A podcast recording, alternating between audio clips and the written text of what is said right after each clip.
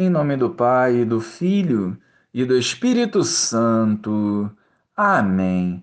Bom dia, Jesus. De coração aberto, queremos acolher as palavras de vida eterna, buscando caminhar em comunhão contigo e renunciando a nós mesmos. Ajuda-nos a vencer os nossos medos e egoísmos.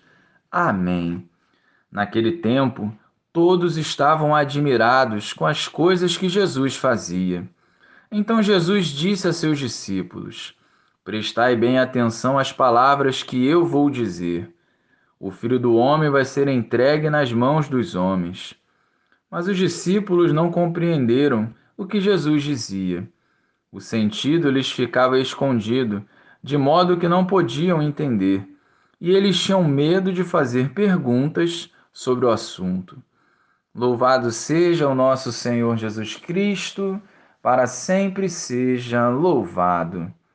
Ao longo dos evangelhos, vemos inúmeras passagens que favorecem o seguimento a Jesus. A multiplicação dos pães, a pesca milagrosa, as curas e tantas outras que atraem a nossa atenção. Mas existe em paralelo a isso a via do sofrimento e da dor em virtude da nossa escolha por Jesus. E no Evangelho de hoje, o Senhor nos deixa bem claro essa realidade.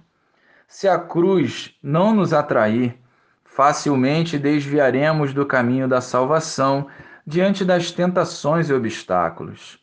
Se a renúncia a si e o martírio não nos atraírem, facilmente sucumbiremos diante das investidas do diabo. A luz da fé não ilumina apenas o primeiro degrau, mas ilumina toda a escada que nos conduzirá ao céu. Os sofrimentos e lutas não devem nos causar medo, pois são uma via de salvação, a qual devemos viver em plena comunhão com Jesus. Sigamos em frente, com o coração puro e os olhos voltados para o Senhor, pois conosco caminha Jesus. Glória ao Pai, ao Filho e ao Espírito Santo, como era no princípio, agora e sempre. Amém.